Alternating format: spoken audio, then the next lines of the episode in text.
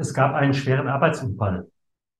Und neben dem Rettungswagen wird auch die Polizei und die Gewerbeaufsicht und die Staatsanwaltschaft und im Nachhinein meistens auch die Berufsgenossenschaft involviert. Wie das genau läuft, das wissen die meisten nicht. Darum geht es heute.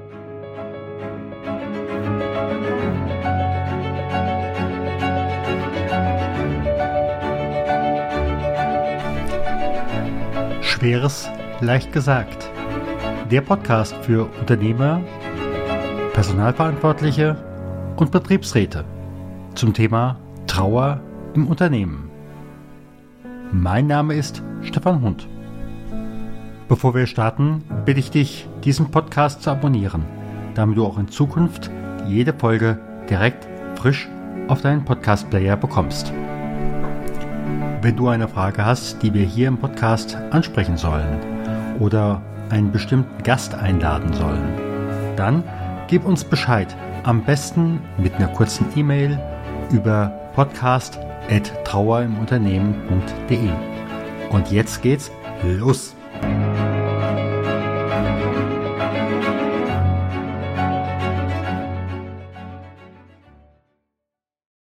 Heute geht es schweren Arbeitsunfall, bzw. den tödlichen Arbeitsunfall und was die Gewerbeaufsicht in diesem Moment damit zu tun hat. Mir gegenüber sitzt Christoph Eich. Hallo. Herzlich willkommen. Dankeschön, dass da sein. Du bist Gewerbeaufsichtsbeamter oder zumindest technische Aufsichtsperson.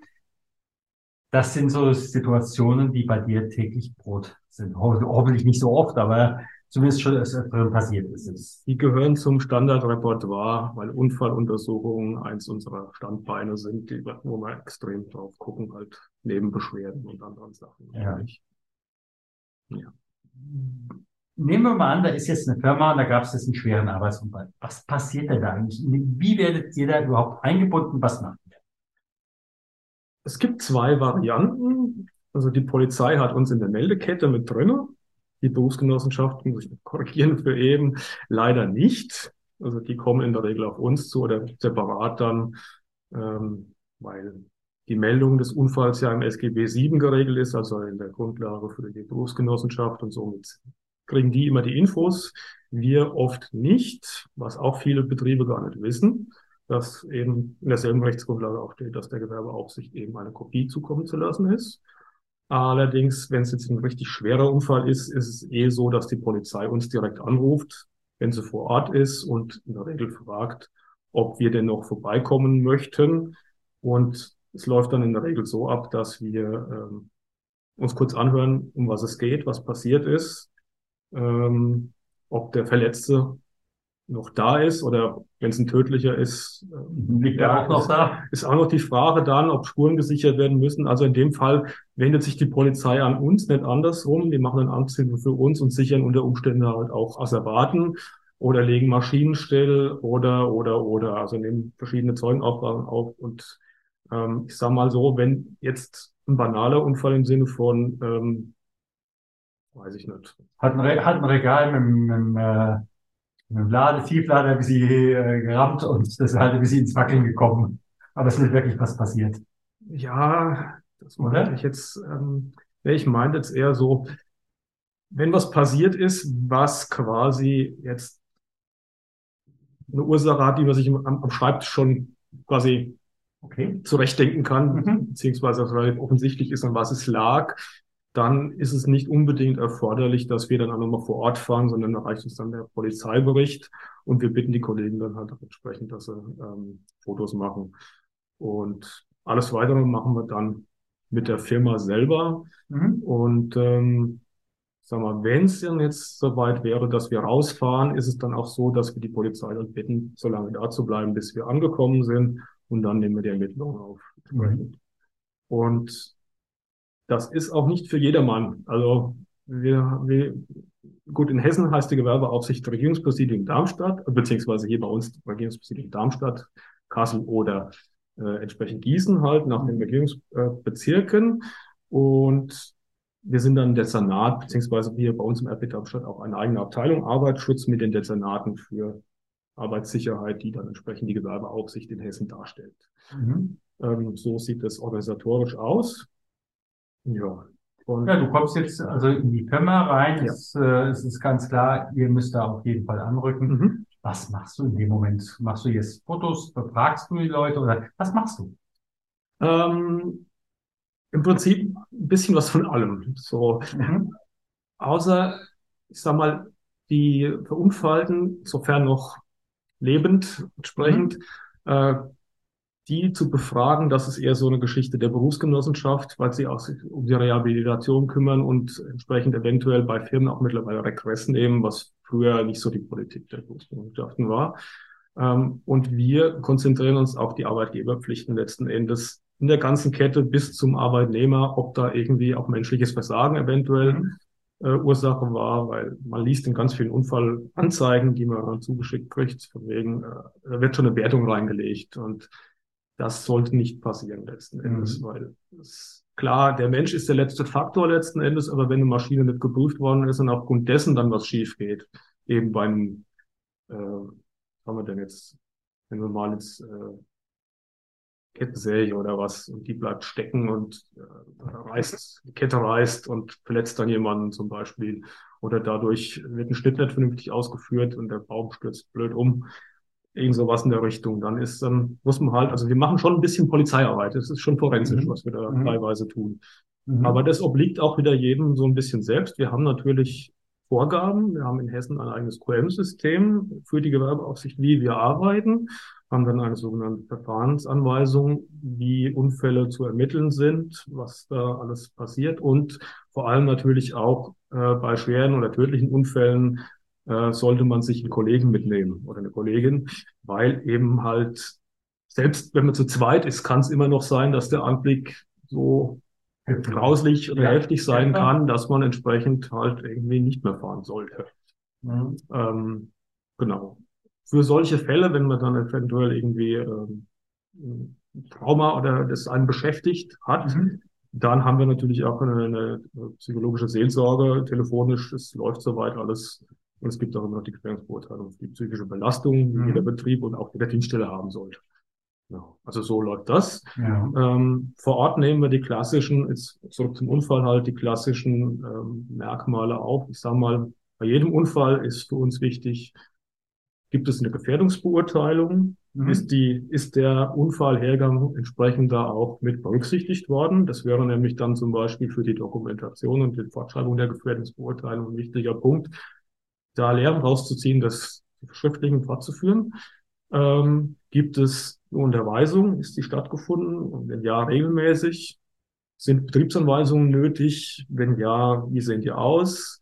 Wenn es um Arbeitsmittel geht, sind die entsprechend geprüft worden oder vielleicht neu? Also einen neuen mhm. Stapler muss ich noch nicht prüfen. Das muss ich erst nach einer gewissen Frist tun. Äh, bei prinzipiell bei allen elektrischen Geräten, die frisch besorgt worden sind, kann man erst einmal sagen, okay, muss jetzt dran denken, dass ich die nächste Zeit dann entsprechend prüfe, aber jetzt erstmal die ersten zwei Jahre Regel gucke mhm. ich mhm. gucke Und bei Gefahrstoffen gucke ich natürlich Sicherheitsdatenblatt, ist das bekannt, ähm, wurde das entsprechend in die Betriebsanweisung umgesetzt und so weiter. Mhm. Das sind so die Standardgeschichten. Und das wären auch die Standardgeschichten, die die Staatsanwaltschaft beziehungsweise die Kripo, die übrigens auch automatisch eingeschaltet ist, wenn es um schwere Personenschäden geht oder mhm. halt auch äh, Maschinenschäden oder Anlagenschäden. Mhm. Und die machen dann im Endeffekt dieselbe Ermittlungsarbeit. Mhm. Ja. Also ich kenne Geschichten, wo dann der Unternehmer gesagt hat, also wenn die jetzt alle kommen, dann weiß ich gar nicht, was ich machen soll. Ich rufe jetzt am besten mal meinen Anwalt an, der normalerweise Vertragsrecht macht. Mhm. Und dann eskaliert die Situation, oder? Habe ich in meinen zwölf Jahren bisher noch nicht einmal den Fall gehabt, dass okay. bei einem Unfall ein Anwalt eingeschaltet worden wäre. Okay. Ah, Moment, eine Korrektur. Ein Fall ist mir bekannt. Ähm, da hat aber der Verunfallte selbst quasi eine Unfallamnesie gehabt ja. und wusste nicht genau, was da abging und wollte dann über den Anwalt dann nochmal mehr herausfinden. Das okay. war aber alles. Also okay. und vor allem, da gab es nichts zu holen in dem Fall weil die Firma gut aufgestellt war mhm. und da auch, also das war tatsächlich ein Bedienungsfehler, aber man weiß nicht genau, an was es lag. Es kommen immer so Sachen wie mit, ähm, mit den Gedanken woanders, kommt öfters noch vor, gerade bei Flugförderzeugen oder ähm, wenn man an der Höhe ist, dass man vielleicht einen Schwindelanfall hatte. Das, ich meine, auch dafür gibt es arbeitsmedizinische Vorsorge beziehungsweise Höhenarbeit ist eine Eignungsuntersuchung ist da mhm. raus, aber die sollte man, sagen wir gerade im Bau, doch durchaus machen. Oder wenn ich im Logistikbereich bin, die G25, Fahrsteuerregeltätigkeiten, mhm. äh, ist auch eine Eignungsuntersuchung, die im Arbeitsschutz rausgenommen wurde mit der Art mit VV. Ähm, aber wenn ich jetzt so ein großes Logistikzentrum habe, wo jetzt etliche Stapel den ganzen Tag am Kommissionieren sind, dann macht das vielleicht schon auch Sinn. Je nachdem, ich meine, der Betrieb kennt seine Pappenheimer und wenn es notwendig ist, ist das eine Möglichkeit. Ja. Und wie seid ihr an dieser Stelle, wie gesagt, das andere kennen wir eben halt auch, äh, dass dann der Anwalt eingeschaltet worden ist mhm. ähm, und dann nach dem Motto, wir schweigen erst einmal. Ähm, ich vermute mal, in dem Moment sagst du, kannst, kannst du gerne machen, dann mache ich dir die Putze dicht, das ist okay, solange wie du schweigst. Oder wie läuft das? Wie würde das dann laufen? Also auch das ist mir in den zwölf Jahren noch nicht passiert, dass ich einen so schweren Unfall gesehen hätte, dass okay. ich irgendwie, also auch nur einen Teilbereich dicht machen müsste. Ich habe schon äh, ein Flurförderzeug stillgelegt, ja. beziehungsweise ich lasse dann stilllegen. Ich sage, Leute, das, äh, bis die Mängel da beseitigt sind, beziehungsweise bis ihr eure Gefährdungsbeurteilung aufgestellt habt, müsst ihr halt entsprechend dann erst einmal auf was anderes zurückgreifen. Mhm. Das läuft aber dann auch, also ich bin bisher gerade bei Unfällen noch nie irgendwie, also zumindest nicht, dass ich mich daran erinnern könnte, auf Widerstand gestoßen, dass meine äh, mhm. Vorschläge, ähm, ich bin halt auch Pragmatiker, das habe ich noch nicht erwähnt, ich bin ja habe ja die Seiten irgendwann mal gewechselt, bin ja Sicherheitsingenieur gewesen und äh, kann dann entsprechend auch Vorschläge machen, wie das ja, mhm. umsetzbar wäre bis mhm. zu dem gewissen Zeitpunkt. Überlasse aber natürlich die Verantwortung trotzdem bei der Firma. Das ist nicht das, meine Aufgabe. Das, das, ist, das ist klar, aber ich höre da im Endeffekt aber auch von vornherein heraus, ähm, du wie auch wahrscheinlich dann deine Kolleginnen und Kollegen haben einfach das Interesse, dass der Mitarbeiter wirklich am Abend gesund nach Hause gehen kann und nicht, äh, dass irgendwelche der 700 und was auch immer Gesetze erfüllt sind. So ist es. Also natürlich kann ich Rechtssicherheit herstellen, indem ich entsprechende Dokumente vorbereite. Mein klassisches Beispiel ist immer, dass ähm, eine Gefährdungsbeurteilung ist nie nirgends richtig definiert, vielleicht in Gefahrstoffen Biostoffbereich ein bisschen, aber ansonsten eher so von wegen, was muss da jetzt wirklich drin sein? Wir haben zwar den LASI äh, LV 59, wo wir in Hessen auch maßgeblich mitgearbeitet haben dran, ähm, aber letzten Endes kann jemand ein Stück Papier nehmen, GB, Gefährdungsbeurteilung draufschreiben, dann ist er formalrechtlich, hat er eine Gefährdungsbeurteilung. Ist natürlich nicht Sinn der Übung. Und wie gesagt, ich habe Arbeitsschutz studiert und auch davor in der Technikerzeit schon äh, mich mit Arbeitsschutz befasst, ist für mich ein Herzblut, äh, eine Angelegenheit. Mhm. Und ähm, mir ist der Präventionsgedanke wichtig und auch die Nachhaltigkeit. Also wenn ich jetzt ein Regal habe zum Beispiel, da gab es einen Unfall und es wurden verschiedene äh, Mängel festgestellt beziehungsweise Verbesserungspunkte. Ähm, dann mache ich es in der Regel so, dass ich der Firma sage, Leute, wenn ihr jetzt die Regale das an Regal angeht, dann guckt doch bitte gleich auch die komplette Firma durch, wenn ihr noch mehr von diesen Regalen habt, ja. weil das ist für mich systemischer Arbeitsschutz. Mhm. Es geht heutzutage nicht mehr darum, dass man jetzt irgendwie durch die Firma läuft oder auch beim schweren Unfall da jetzt irgendwie alles ins Kleinste aufdröselt. Wir machen die Standardsachen, die wichtig sind und auch eventuell Hinweise dazu vorliegen. Ähm, aber jetzt dann nur alles irgendwie Punkt für Punkt abzufrühstücken, die Systematik, also die Arbeitsschutzorganisation, das ist äh, mhm. das, was momentan auch in der GDA-3-Periode einen deutlichen Fokus hat und in Zukunft auch mit dem Arbeitsschutzkontrollgesetz definitiv der Fokus da noch weiter drauf gelegt werden wird. Mhm.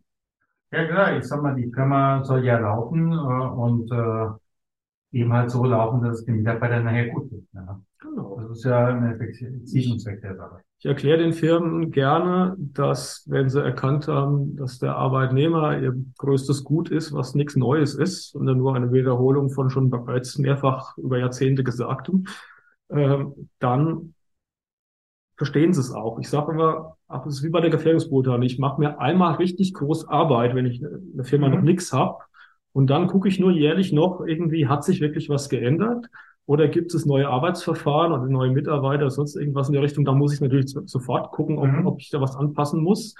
Ähm, aber ich sage mal so Sachen wie Einrichtbetrieb und so, also mhm. besondere Betriebszustände, die sind sowieso da ein bisschen außen vor. Heißt aber nicht, dass man dafür nichts machen sollte.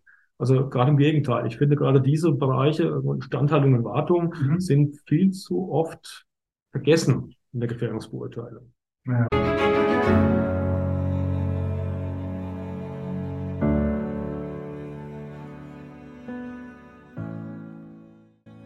Im Arztbericht steht es unerbittlich. Jens, 42, hat Krebs im Endstadium. Noch sechs Wochen. Vielleicht. Und was jetzt? Zusätzlich zu allem Schock und aller Trauer.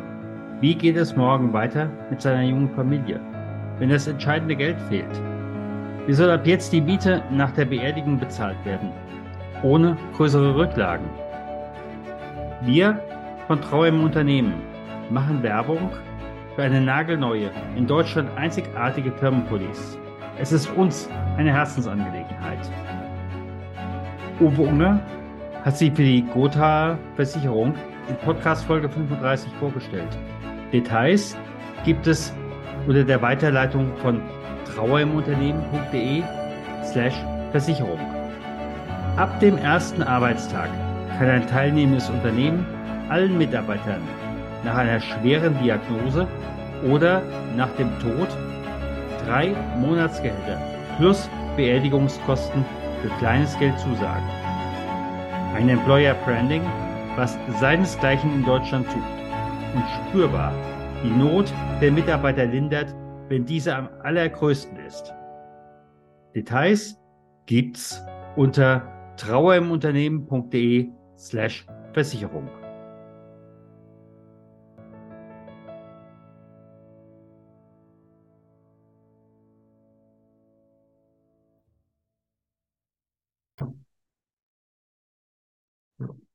Und es gibt ja manche Unternehmen, äh, die kennst du auch, mhm. das erste Drittel ist sehr bemüht. Äh, die verdienen sogar mit Arbeitssicherheit Geld. Mhm. Äh, die haben mehr Mitarbeiter in der Arbeitssicherheit, als sie haben müssten. Dann gibt es das mittlere Drittel, äh, die sind genauso bemüht, äh, aber denen fehlt manchmal das Know-how oder auch äh, das nötige Kleingeld.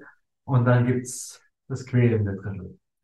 Genau. Und gerade auch die KKMU, wie man heutzutage so schön im Deutschdeutschen sagt, kleinst, klein und mittelständische Unternehmen, die haben eben diese Problematik. Da geht es dann halt auch bei vielen, also die Berufsgenossenschaften haben ja dann das sogenannte Unternehmermodell, mhm. ähm, was halt keine ganzheitliche Betreuung ist.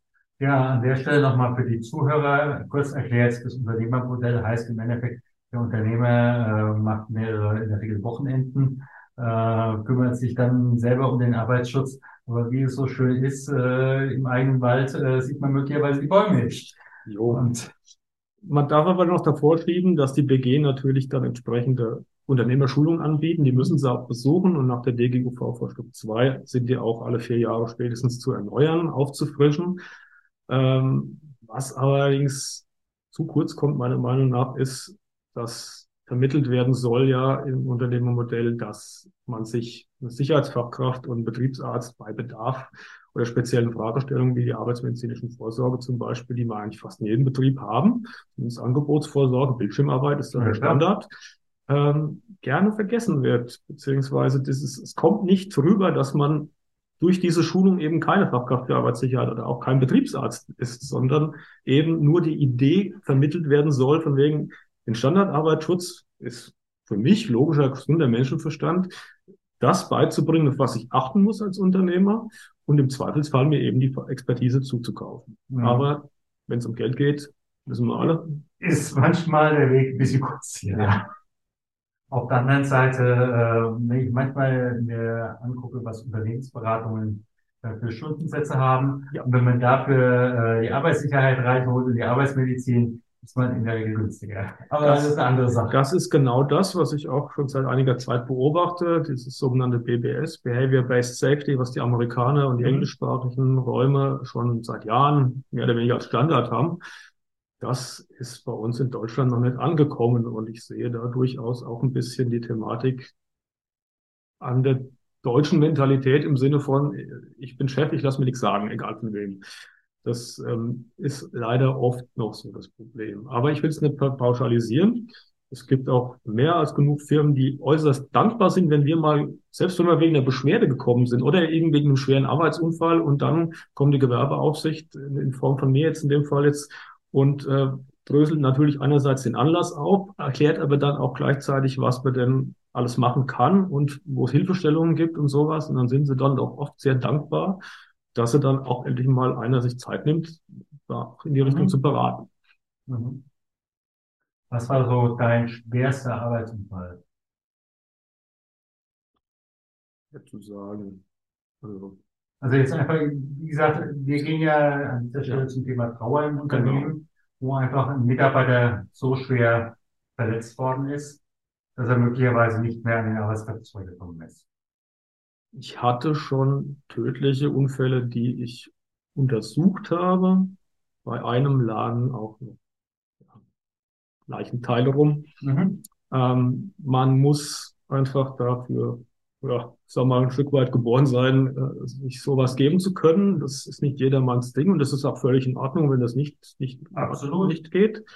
Ähm, ich meine, die, die Blaulicht, äh, Fraktion. Fraktion, ja, wir könnten es nennen, die haben damit tagtäglich zu tun, ja. aber die haben halt auch entsprechende Ausbildung beziehungsweise Mhm. Der Schlag Mensch ist einfach ja. belastbarer, sag ich mal. Oder wie es Neudeutsch so gerne gesagt wird, resilienter. ähm, ja. Und bei mir jetzt, also wie ich nach Darmstadt gekommen bin, direkt mein erster Fall nach der Ausbildung. Also ich habe die Laufbahnprüfung in Gießen gemacht und bin dann nach Darmstadt gewechselt. War der erste Fall, den ich, an den ich mich erinnere, ein schwerer Unfall beim Freischneiden von Bäumen an der Bahnstrecke. Und da hat sich jemand selbst vom Baum gesägt mit, ich glaube, zwei Wirbelbrüchen. Und das war dann ein bisschen, ja, schwierig. Aber der Fall ist sowieso ein bisschen speziell. Da kann ich jetzt nicht genauer drauf eingehen. Aber ich sag mal, so jetzt, was, an was ich mich noch gut erinnere, ist, dass jemand, das ist auch so ein Klassiker, der passieren kann. Ich wechsle von einem Arbeitsbereich in den nächsten und habe vorher halt Reinigungstätigkeiten gemacht und möchte jetzt in dem neuen Arbeitsbereich äh, da eine Maschine stillsetzen, habe schon den Knopf gedrückt, da ging es in dem Fall um die Solva. Also das ist ein, ein Gerät, das quasi um die eigene Achse dreht und einen Quell hat auf gut Deutsch und in einem Eimerbehältnis steht ähm, und da irgendeine Suppe, Paste, was auch immer umrührt. Ähm, in diesem Fall war das eine unfertige Maschine nach der Maschinenrichtlinie. Das heißt, äh, man hätte, wenn man die zwei Sachen zusammengebracht hat, auch einen Schutzmechanismus als Firma bauen müssen, was dann danach passiert ist in einer guten Art und Weise, aber bis zu dem Zeitpunkt halt nicht auf dem Schirm war, so der Klassiker. Und dieser Mensch kam halt von der Reinigungsgeschichte, hatte noch seine Einweghandschuhe an, hatte zwar den Resolver schon auf Pause gedrückt, also auf oh, ausgedrückt, aber die haben eine gewisse Nachlaufzeit. Mhm. Hat dann den versucht zu bremsen und hatte dann eine Teilglied ab, einen Teilgliedabriss des Daumens. Mhm. Ja.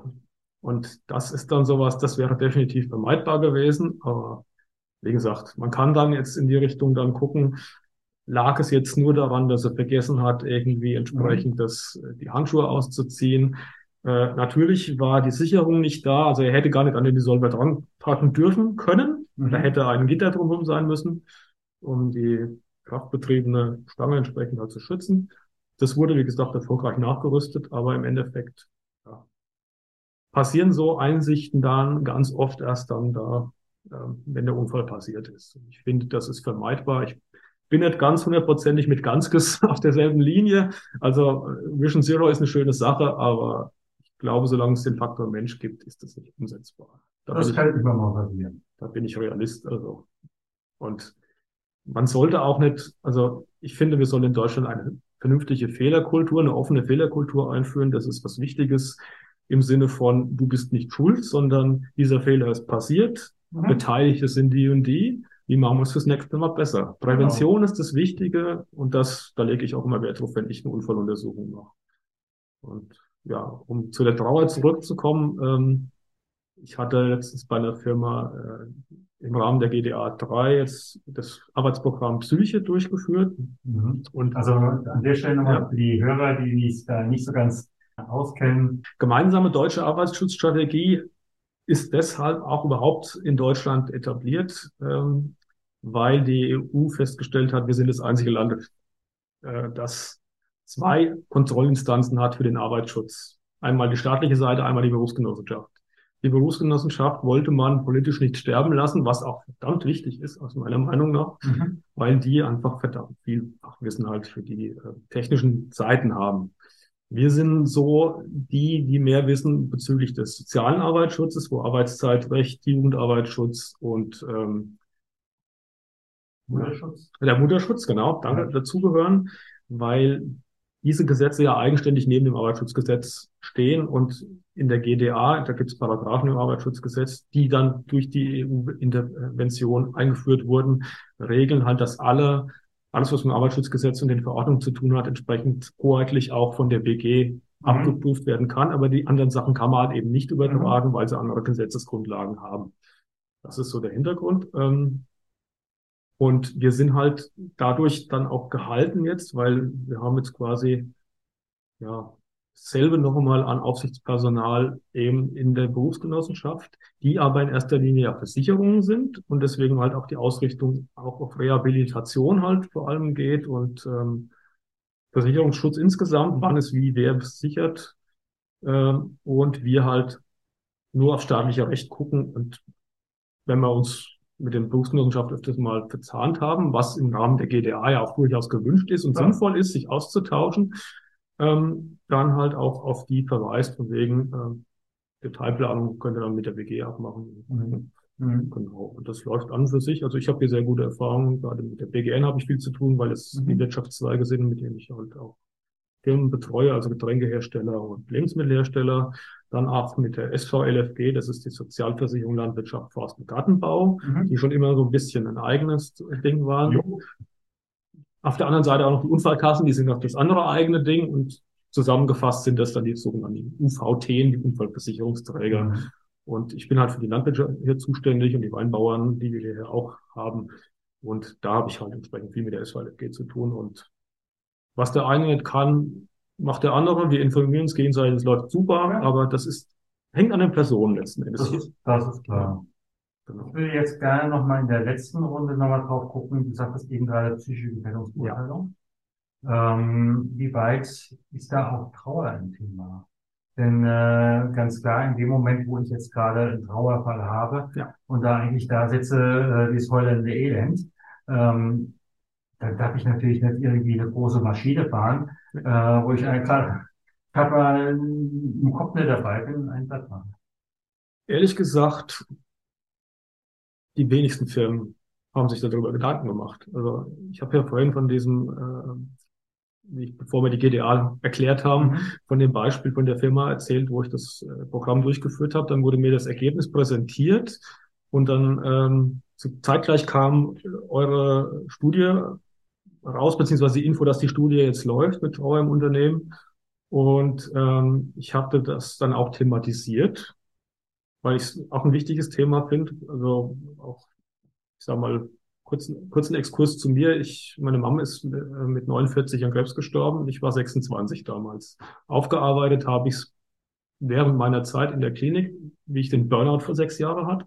Mhm. Ähm, erst da kam die ganze Sache überhaupt mal zur Verarbeitung. Mhm. So, und so ähnlich ging es dem Betriebsleiter, wo das, wo ich das damals äh, erklärt habe, von wegen ja, Trauer, da wäre auch ein Thema, können Sie sich mal schlau machen, das gehört an für sich auch damit dazu, weil wir müssen schon unterscheiden, wir gucken ja auf die Faktoren, die psychisch jemanden belasten können, die von der Arbeit herkommen, mhm. was ich privat mitbringe. Ob ich labil bin, depressiv, ein Suchtproblem habe oder sonst irgendwas, hat die Firma erst einmal nicht zu interessieren. Also der Gefängnisguthaben definitiv schon mal gar nicht. Mhm. Ähm, das ist so eine Sache für das Gesundheitsmanagement in der Firma, sofern schon vorhanden. Das ist mhm. ja auch noch so mhm. momentan eher so ein bisschen Prestige, nice to have Geschichten. Mhm. Da ist noch nicht so viel Smarkes dahinter. Trotz des Präventionsgesetzes, das wir auch durchaus nutzen können. Ähm, ja, und dann gucke ich halt erstmal auf die Faktoren und da habe ich hauptsächlich die Arbeitszeit, Schichtarbeit, die immer wieder ein Knackpunkt sind. Mhm. Das andere ist schlechte Kommunikation von oben nach unten. Wobei das bei Kleinstbetrieben wieder komplett anders da ist. Da ist die Atmosphäre meistens so gut, dass ich weder was dokumentieren noch sonst was machen muss. Von daher kann man da durchaus auch mal sich überlegen, wobei jetzt die Politik auch schon dran ist, das weiß ich, ähm, sich speziell zu überlegen, wie man mit KKMU letzten Endes dann umgehen kann und sollte, weil ich kann nicht äh, eine große Firma irgendwie genauso behandeln wie, wie den die kleinen Krauter. Das ist, ja. oder wenn man meine Landwirtschaft nimmt, ein Landwirt hat ganz andere Sorgen irgendwie, äh, was nicht heißt, dass ich nicht um den Arbeitsschutz kümmern soll, aber es heißt definitiv, ähm, ich muss das abwägen in meinem Aufsichtshandeln mhm. und auch beim Unfall entsprechend dann. Mhm. Bei den Landwirten zum Beispiel ist es jetzt gerade so hier, wir haben ja viel Saisonarbeit wegen den Sonderkulturen Spargel und Erdbeeren. Die holen täglich jährlich fast immer dieselben Leute rein. Bei den Großen ist das ein bisschen anders, aber die kleineren haben immer dieselben Leute und kennen die meist ganz gut, persönlich auch. Dann ist das familiär. Wenn da jemand stirbt, was vor ein paar Jahren war auch in der Zeitung, ähm, wegen Hitzschlag. Auf dem mhm. Feld ist einer umgefallen und immer aufgestanden. Seine Frau war neben dran. Die wollten eigentlich die letzte Saison hier sein und dann in die Rente gehen. Und das war doppelt. Das tat mir dann auch weh. Ja. Aber ähm, der äh, Landwirt hätte nichts tun können. Das war eine Verkettung letzten Endes. Je mehr ich dann ähm, rausgefunden habe ähm, durch Nachfragen, ähm, es war nicht nur einfach die Hitze, die war das letzte Tüpfelchen dann letzten Endes. Mhm. Der Mensch hatte Herzprobleme, von denen niemand was wusste. Und äh, ja. ja. und dann kann ich noch so viel am Tag trinken, wenn es un unglücklich aneinander kommt, dann irgendwie passiert's dumm. Mhm. Und man muss sich da einfach gewahr sein. Kann passieren oder halt auch nicht, egal wie gut ich vorgesorgt habe. Ja, das ist so das. Also von daher, Resümee letzten Endes auf den Punkt gebracht. Trauer im Unternehmen sollte ein Thema sein, aber es ist nur dann ein Thema letzten Endes, glaube ich, wenn entsprechend die Beratung in die Richtung gut gelaufen ist, mhm. durch die Fachkraft für Arbeitssicherheit zum Beispiel, oder man halt selbst betroffen war. Und wie ich dieser Firma das vorgestellt habe, hatte der Betriebsleiter mich direkt dann recht betröppelt angesprochen und gemeint, oh, wir hatten sowas vor zwei Jahren und ehrlich gesagt habe ich es damals vergeigt. Ich wusste nicht, wie ich damit umgehen sollte. So hat er mir es erklärt. Jo. Und ich versuche die Leute danach zu beruhigen letzten Endes. Ich meine, ich wusste auch nicht, wie ich damit umgehen soll, wie meine Mom gestorben ist. Also das ist in so einer Situation ist man ohnmächtig und das ist auch, dann darf man auch das kleine Kind in der Psychologie sein in dem Moment. Das geht nicht anders. Und dann gucke ich halt, okay, ähm, ja, äh, ich sag mal, ich sollte niemanden, oder beziehungsweise wenn jetzt ein Unfall, ein wirklich tödlicher Unfall war und es betrifft jetzt irgendeine bestimmte Abteilung, es ist, glaube ich, nicht unbedingt sinnig, die Abteilung an dem Tag weiterarbeiten zu lassen. Ja, aber absolut. Aber ob ich da jetzt was machen kann, ich kann ja. das empfehlen. Ja. Aber ich sag mal, ich kann der Firma nicht diktieren von wegen, das ist nicht gut. Ich würde denen empfehlen, haben sie ein Auge drauf, machen sie leichte Tätigkeiten, nichts, was jetzt irgendwie nochmal Gefahr bringt, irgendwie zusätzlich oder sonst irgendwas. Also wie ich den Burnout hatte, ich hatte einen dienstlichen Autounfall Zurückfahrt von der Fortbildung. Ähm, bin den nächsten Tag jetzt einfach auch erstmal daheim geblieben, um zu sehen, ich hatte glücklicherweise nur ein klitzekleines Schleudertrauma in Anführungszeichen, das erst zwei Wochen später sich bemerkbar gemacht hat. Der Orthopäde hat mir erklärt, das ist ganz äh, normal, weil die Muskulatur erstmal versucht, das wieder selbst in den Griff zu kriegen und wenn sie es nicht hinkriegt, dann ist es halt dann der, der Schleudertrauma. Genau. So und so war das. Und ähm, mir ging das relativ gut. An dem Tag drauf hatte ich ähm, einen Außendienst. Da wollte ich auch unbedingt hin, habe ich auch gemacht. Mein Chef hat sich neben mir ins Auto gesessen, weil ich wollte wissen, ob ich noch problemlos Auto fahren kann. Ging alles ohne Probleme. Auch der Außendienst war wunderbar. Dann war Wochenende. Am nächsten Montag bin ich wieder ins Amt gekommen und konnte keinen Satz mehr beenden. Konnte nicht mehr klar denken und nichts. Und dann war klar, ich muss zum Arzt. Und dann kam raus, kein PTBS, nein, Burnout. Mhm. So. Also das kann alles passieren ja. durch verschiedene Triggergeschichten und ja. ich sage mal, ich sage mal, das liebe Universum weiß genau, was es tut und hätte es den Autounfall bei mir nicht gegeben, hätte ich es möglicherweise gar nicht oder ganz anders erfahren, dass ich übers Limit drüber bin. Genau. Bevor wir jetzt zeitlich übers Limit drüber kommen, sage ich ganz herzlichen Dank.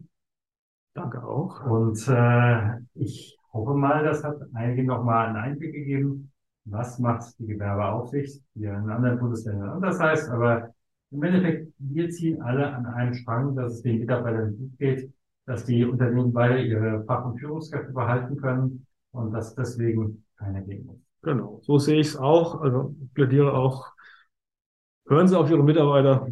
Das ist einfach, ja, die wissen wo es drückt. Und wenn man eine ehrliche Fehlerkultur, ehrliche offene Kommunikation hat, dann lassen sich viele Sachen, glaube ich, recht schnell aus dem Weg räumen.